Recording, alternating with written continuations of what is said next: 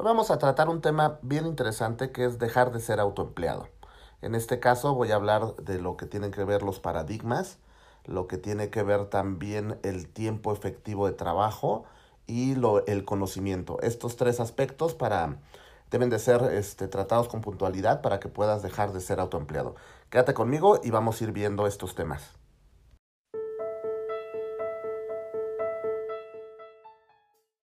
Y finalmente, ¿en qué inviertes tu dinero? Me ha pasado muchas veces que se acercan a mí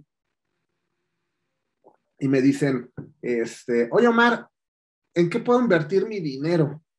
Recomiéndame algo para invertir mi dinero. Cuando alguien me pregunta, me hace esa pregunta desde, desde la base donde no tienen idea de nada, es decir, nunca han invertido eh, o buscan la, inversión eh, multimillonaria, entonces mi respuesta es muy clara, ¿no? ¿En qué invierto mi dinero? Inviértelo en ti. Por supuesto. Lo primero que tienes que hacer antes de pensar en, en generar riqueza económica a través de inversiones es invertir en el activo más importante, tu persona.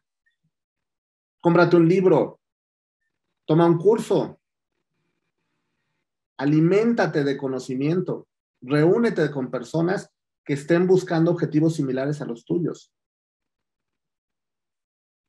¿Por qué no has tomado un curso de educación financiera? Ay, es que no tengo tiempo. Ah, caray. Entonces, yo te diría, hay que revisar mi querido emprendedor, mi querido inversionista, hay que revisar cómo estás invirtiendo tu tiempo.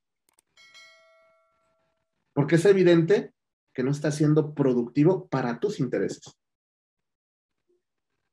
Ay, es que no tengo dinero para, para un curso. No. Eso no es cierto. Sí tienes dinero, pero lo destinas para otras cosas volvemos al mismo punto. Si tú no eres capaz de invertir en ti, ¿cómo esperas que los demás inviertan en ti? Es absurdo. Entonces, lo primero, la inversión más importante, mi querido inversionista, mi querido emprendedor, es en tu persona. Si no inviertes tiempo, no inviertes en tu salud, no inviertes tu dinero en tu persona, no esperes que nadie más invierta en lo que tú estás haciendo. Un emprendimiento, una inversión, qué sé yo. Cuando ya tengas más nivel, te irás dando cuenta que las inversiones económicas, las oportunidades de hacer negocio, las oportunidades de inversión, polulan por todos lados. Y conforme vas teniendo mucho mayor nivel, eres capaz de ver mejores oportunidades que otras. Mientras tanto, no. Mientras tanto, la recomendación más sensata que yo te haría para el nivel que tienes básico, pues busca algo que te dé certidumbre emocional. O sea, seguridad. Mete tu dinero al banco, que es lo que, lo que consideras que es seguro para ti, para tu dinero. Y espera recibir el 3, 4% anual. Y ya, ahí vas a estar bien. Eso siempre y cuando no pase una devaluación o no vengan eh, situaciones realmente adversas, ¿no? La prueba de esto fue la pandemia, una situación realmente muy complicada que nos, nos vino a, cambiar totalmente la vida.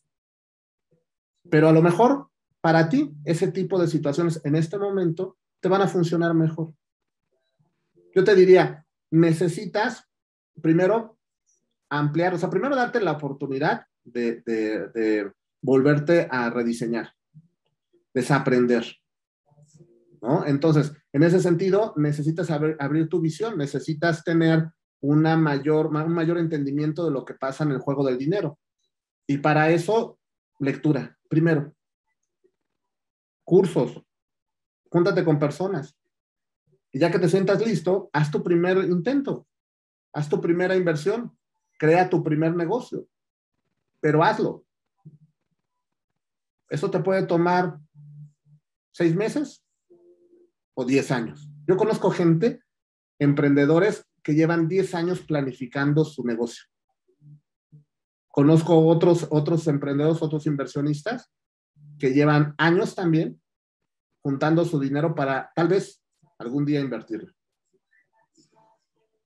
Desafortunadamente, ese tipo de personas, pues no, es bastante complicado que lo vayan a poder hacer, que vayan realmente a dar el, paso, porque nada más están haciendo una parte de la tarea que es juntar el recurso, pero no están invirtiendo en su mayor, en su mayor activo, que son ellos mismos.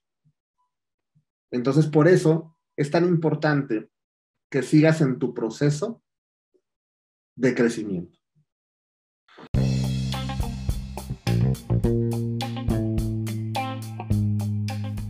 Esto ha sido todo en este podcast. Espero te haya gustado. Eh, sígueme en mis redes sociales.